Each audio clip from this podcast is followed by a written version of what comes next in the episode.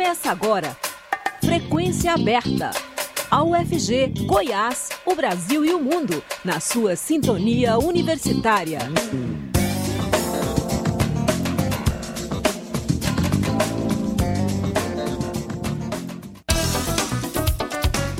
Olá, boa tarde. Pontualmente às 5 horas, nós estamos começando o Frequência Aberta. Eu sou Rodrigo de Oliveira Fico com vocês até às 5 e meia da tarde com as principais notícias de Goiás, do Brasil e do mundo. Você pode nos ouvir também pela internet, no site da Rádio Universitária, no aplicativo Minha UFG e nas principais plataformas de podcast. Fique conosco. Anderson Torres presta depoimento em ação no TSE que pode tornar Jair Bolsonaro inelegível. O ex-ministro da Justiça prestou depoimento nesta quinta-feira no âmbito de uma ação de investigação judicial eleitoral apresentada pelo PDT, que questiona uma reunião que o ex-presidente da República fez com embaixadores em julho de 2022, na qual realizou ataques sem provas às urnas eletrônicas e ao sistema eleitoral. O depoimento foi solicitado pelo Corregedor-Geral Eleitoral, ministro Benedito Gonçalves, para esclarecer uma minuta com teor golpista encontrada na casa de Torres. A Polícia Federal encontrou na residência do ex-ministro a minuta de um decreto para instaurar estado de defesa na sede do TSE. O objetivo era mudar o resultado das eleições de 2022. O documento, considerado inconstitucional por especialistas, foi anexado à ação que tramita contra Bolsonaro na corte, que questiona a conduta do ex-presidente na reunião com embaixadores. O ex-ministro Anderson Torres respondeu a todas as perguntas e voltou a falar que não conhece a autoria da chamada minuta do golpe. Durante o depoimento, ele classificou o texto de folclórico e lixo. Torres também manteve o que disse a Polícia Federal e reforçou que não tratou da minuta com Bolsonaro. Segundo o ex-ministro, não era comum receber esse tipo de documento enquanto esteve no governo. Anderson Torres continua preso no 4 Batalhão da Polícia Militar do Distrito Federal por determinação do STF no inquérito que apura os ataques às sedes dos três poderes no dia 8 de janeiro. E o governador do Distrito Federal Ibanês Rocha, do MDB, voltou hoje ao cargo após afastamento por suspeita de omissão, descaso e conivência no dia 8 de janeiro, quando manifestantes bolsonaristas invadiram e destruíram as sedes dos três poderes em Brasília. Ibanês estava longe do governo do DF havia 64 dias. Ontem, o ministro do STF, Supremo Tribunal Federal, Alexandre de Moraes, revogou a decisão que afastou o governador do cargo, por considerar que ele não está atrapalhando as investigações ou destruindo evidências. Uma perícia no celular de Ibanês apontou que ele não apoiou os atos, mas subestimou o tamanho deles. Ao retomar ao cargo, Ibanês disse que no dia dos ataques houve um apagão em várias áreas da segurança do DF, como a Polícia Militar e a Força Nacional. Afirmou ainda que o apagão certamente não foi de graça, que alguma coisa aconteceu para que isso ocorresse. Ibanês lembrou que o Palácio do Planalto, que tem um batalhão do Exército só para defender o prédio, e disse que esse batalhão não estava lá presente no momento dos ataques. Ele lembrou então que o Palácio do Planalto tem um batalhão do Exército só para defender o prédio e que esse batalhão não estava lá presente no momento dos ataques. O governador do DF disse que entendeu a reação do ministro Alexandre de Moraes ao afastá-lo, que era o necessário a ser feito pela defesa da democracia. O governador isentou o ex-secretário de Segurança Pública, Anderson Torres. Disse que o ex-secretário poderia ter tido culpa se tivesse sido alertado antes e que a investigação vai apurar isso. Ibanês lembrou que foi aconselhado a não indicar Anderson Torres para o cargo, mas que tinha total confiança no ex-ministro da Justiça do governo Bolsonaro. O governador do DF disse que sofreu muito, mas que volta sem mágoa ou rancor mesmo tendo apoiado o ex-presidente Jair Bolsonaro durante as eleições, Ibanez prometeu que sua relação com o presidente Luiz Inácio Lula da Silva, do PT, será de harmonia. O coronel Jorge Eduardo Naime Barreto ex-chefe do Departamento Operacional da PM do Distrito Federal, disse que bolsonaristas acampados no QG do Exército em Brasília viviam em um mundo paralelo. Segundo Naime, os manifestantes só consumiam as informações que eram geradas e divulgadas no acampamento e estavam em uma bolha. O coronel é acusado por omissão nos atos golpistas de 8 de janeiro e prestou depoimento hoje na CPI dos atos antidemocráticos na Câmara Legislativa do DF. Ele alegou que as informações davam conta de que o movimento golpista perdia força e que a PM acreditava que, com a posse de Lula, o acampamento iria acabar naturalmente. Em um trecho do depoimento, Naime contou que os golpistas viviam em um mundo paralelo e que um dos integrantes do acampamento em Brasília chegou a dizer que era um extraterrestre, um extraterrestre perdão, infiltrado. Confira esse trecho do depoimento.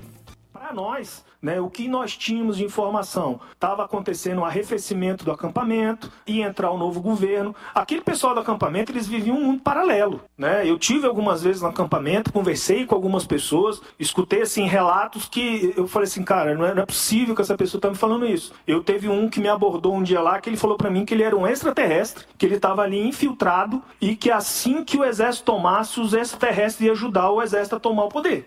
Então, assim, eles estavam, eles consumiam só a informação deles, era só o que era falado no carro, eles estavam numa bolha. Então, o que, que a gente acreditava? Ele, quando realmente teve aquele discurso do Mourão, né, no dia 31, o general Mourão fez aquele discurso, vários foram embora teve uma tentativa de invasão à quadra do residencial dos generais, brigaram com os generais, chamaram os generais de traidores, disseram que ficaram traídos, que ficaram ali com a saída do presidente Bolsonaro do Brasil. Dali para frente foi arrefecendo. O que, que a gente acreditava? Cara, na hora que realmente acontecer a posse, que vê que realmente, cara, é a realidade, vamos respeitar as urnas e tá aí, o exército ia, normalmente uma transição de governo ia trocar de comandante, né? E aquilo lá ia acabar. A gente acreditava que ia arrefecer. Acompanhe o Frequência Aberta também pela internet www.radio.fg.br.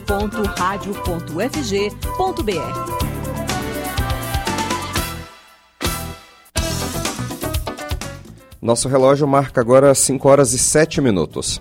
Ações do Credit Suisse dispararam na Bolsa de Zurique após apoio do Banco Central da Suíça.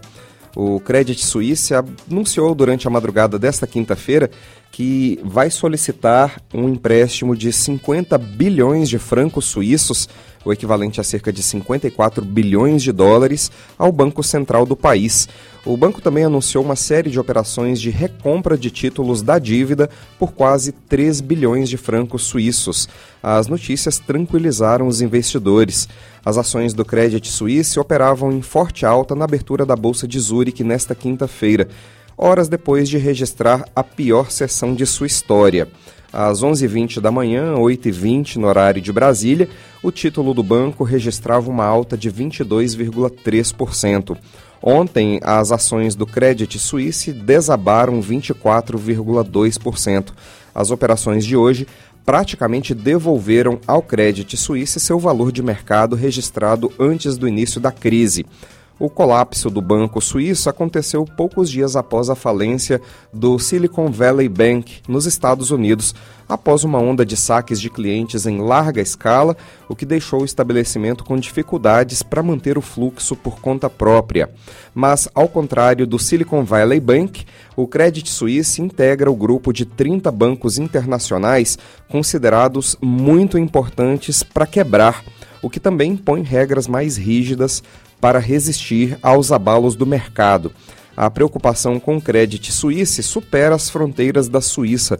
Até o Departamento do Tesouro dos Estados Unidos afirmou que estava monitorando a situação e em contato com as autoridades internacionais. O EG abre inscrições para 30 cursos superiores usando a nota do Enem.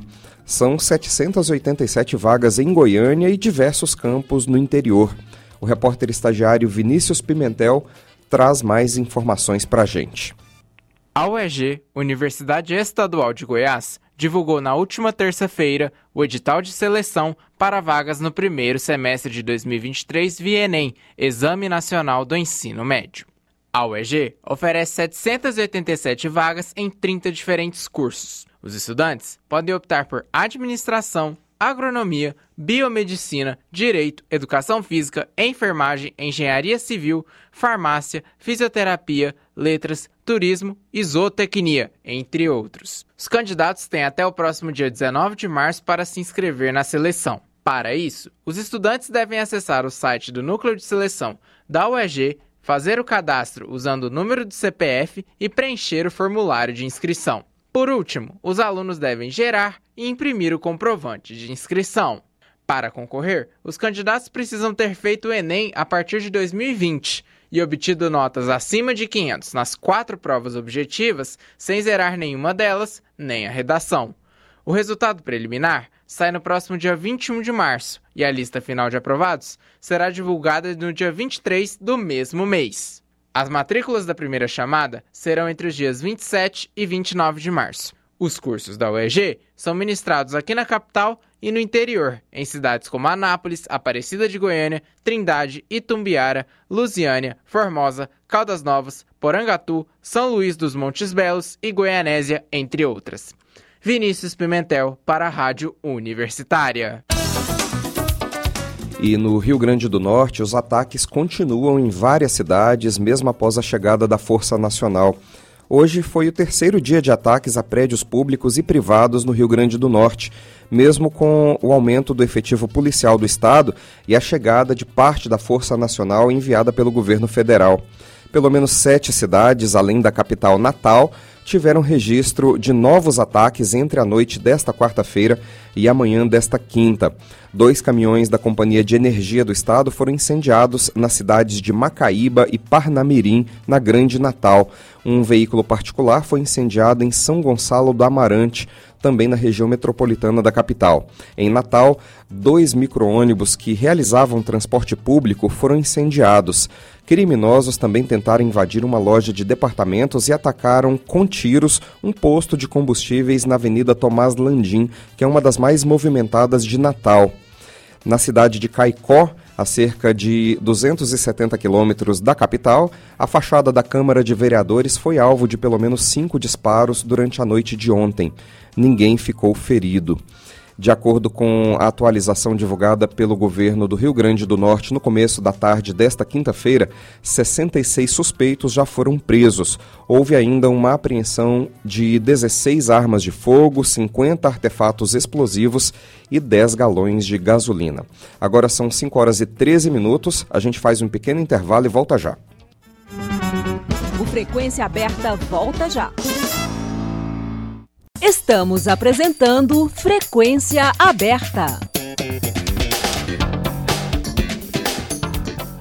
Começou o prazo de entrega da Declaração do Imposto de Renda Pessoa Física 2023. Segundo a Receita Federal, a expectativa é de que sejam recebidas entre 38 milhões e 39 milhões de declarações este ano número superior ao recorde registrado em 2022, quando o fisco recebeu 36 milhões 322 mil declarações.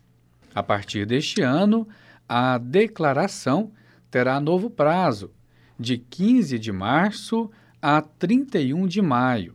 De acordo com a Receita, a mudança foi necessária para permitir que todos os contribuintes possam ter acesso à declaração pré-preenchida do imposto de renda no primeiro dia da entrega. Mais uma vez, não houve correção da tabela do imposto de renda, mas há novidades na declaração deste ano. Entre elas, a opção de receber a restituição por PIX. Quem vai nos explicar é a contadora diretora financeira da Razonete Contabilidade Digital, Amanda Minusculi. Boa tarde, Amanda. Obrigado por falar com o público ouvinte da Rádio Universitária. Boa tarde, tudo bem com vocês? Boa tarde, tudo bem? Obrigado por falar conosco. Tudo certo, eu que agradeço aí o espaço para a gente conversar um pouquinho. Amanda, Primeiramente, quem está obrigado a declarar o imposto de renda? Então, quem, quem é obrigado a declarar imposto de renda esse ano, assim como nos outros anos, é quem tiver um, um rendimento tributável acima de R$ 28.559,70. Isso ali os seus 2.300 por mês, mais ou menos. É, rendimentos tributáveis, então pode ser o quê?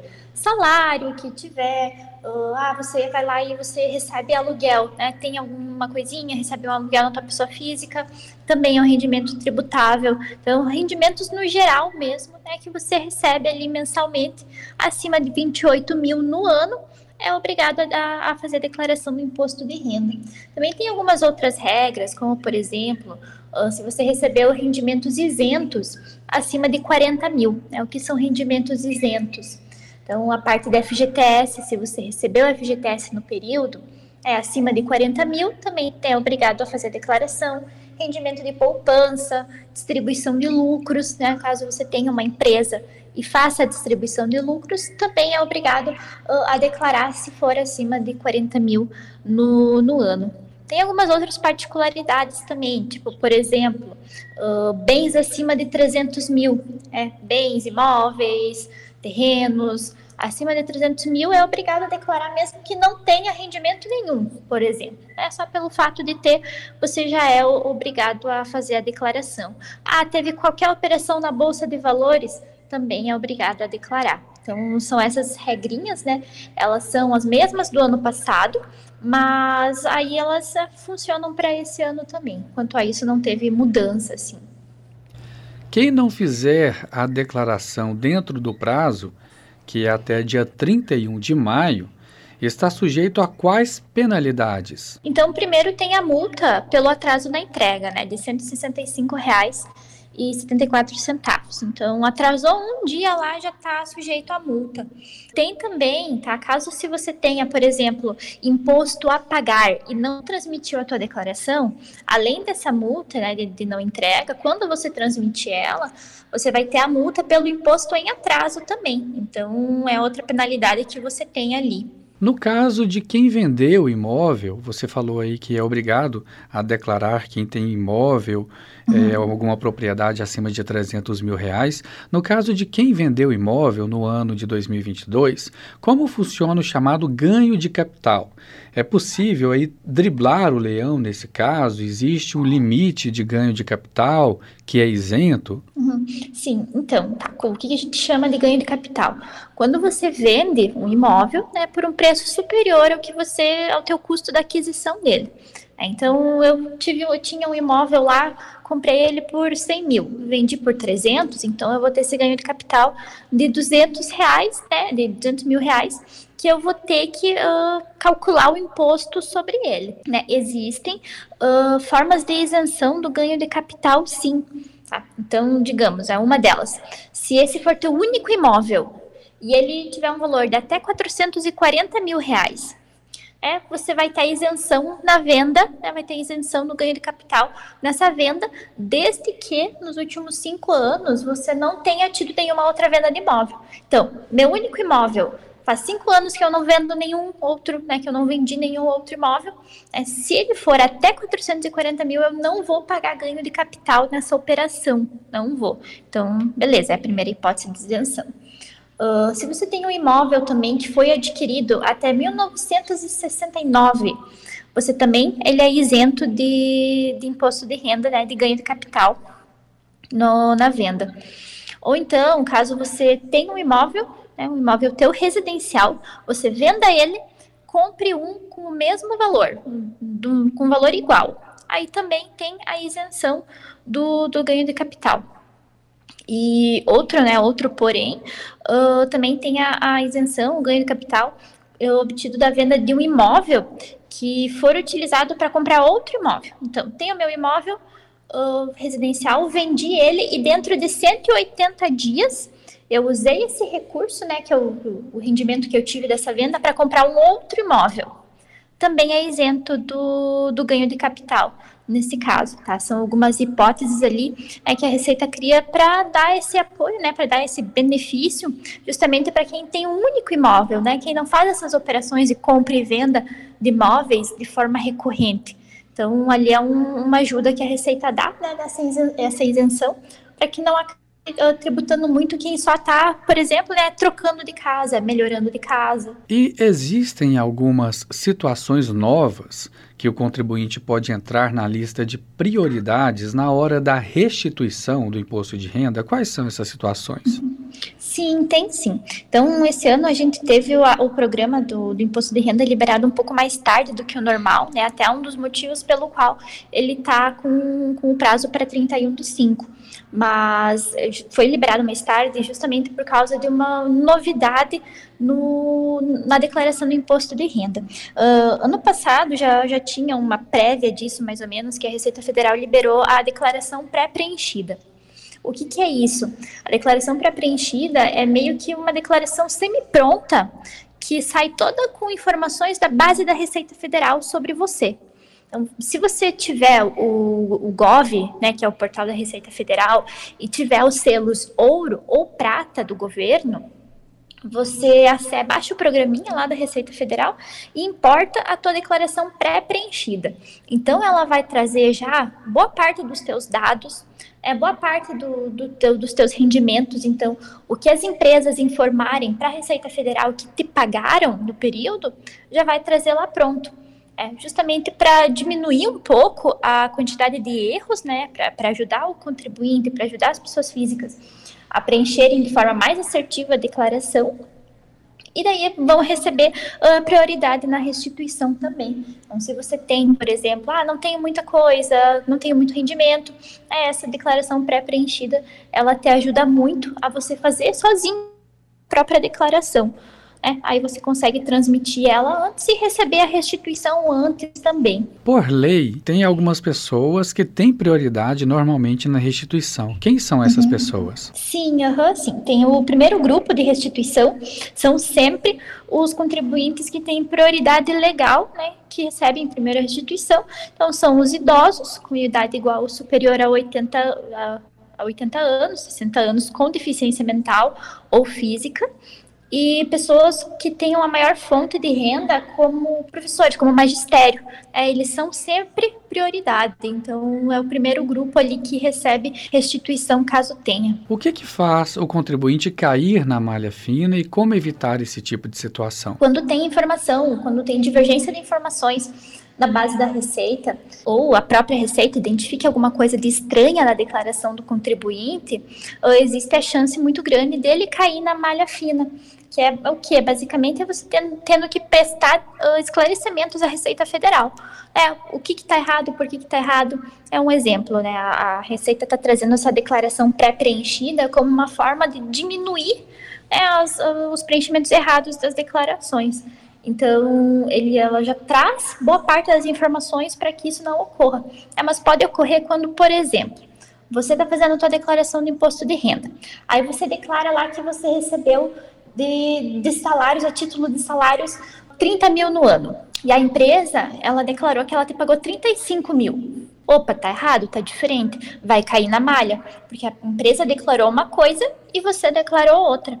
Então, são exemplos, assim, é um exemplo bastante simples, mas se a Receita Federal identifica qualquer movimentação com o teu CPF, movimentação, recebimento, enfim, que não que você não esteja declarando na tua declaração de imposto de renda, aí você vai cair, muito provável, né, que vai cair na malha e vai ter que prestar esclarecimentos à Receita Federal. Voltando a falar sobre restituição, nesse ano serão quantos lotes de restituição? Vão, vão ser cinco lotes. O primeiro, a primeira restituição, ela vai ser do primeiro grupo, né, que é o preferencial sempre, vai ser no dia 31 de maio mesmo, e daí vai ser no último dia de cada mês seguinte, né? Então, junho, julho, agosto, setembro, vão ter, vão ter, no último dia de cada mês vai ter o lote de restituição do imposto de renda. No caso de dependentes, quais as principais precauções para não incorrer em erros? Uhum. Tá, com dependentes uh, tem que tomar bastante cuidado, porque acontece bastante das vezes o pai e a mãe declaram a mesma criança como dependente dos dois. Então, ah, eu tenho, né, sou casada, tenho uma filha, eu declaro ela como dependente e o meu marido também. Isso vai causar um, uma restituição em dobro do imposto de renda. Então, tá errado, vai cair na malha. Né? A criança, ela só, o dependente, né, enfim, criança como exemplo, mas o dependente, ele só pode ser usado como dependente em uma declaração é, de uma pessoa. Então, quando você tem filhos, quando você tem dependentes, tem que cuidar para que né, só uma pessoa lance. Ah, às vezes eu tenho um dependente, é um filho já uh, 18 anos, já tem um pequeno rendimento, né? Trabalha de estagiário em algum lugar. Eu vou precisar lançar também o rendimento desse meu dependente na minha declaração. Se eu estou declarando ele como dependente, tudo que ele receber, eu preciso lançar também na minha declaração. É outro caso que a gente vê cair bastante em malha é, tem um filho, o filho uh, trabalha de estagiário, tem uma renda pequena, é, mas daí você vai lá, declara ele como dependente e não declara o rendimento dele. Cai na malha também. Mesmo se esse rendimento for abaixo do valor aí a ser declarado, abaixo dos R$ 2.300 por mês? Sim, porque sim, porque daí ele vai somar ao teu rendimento, esse rendimento do, do dependente. Então vai precisar declarar também na tua declaração, né? Como o rendimento dele, mas como você é obrigado a declarar e está declarando ele como dependente, vai precisar uh, colocar esse valor ali também. Então, em alguns momentos é melhor não declará-lo como dependente?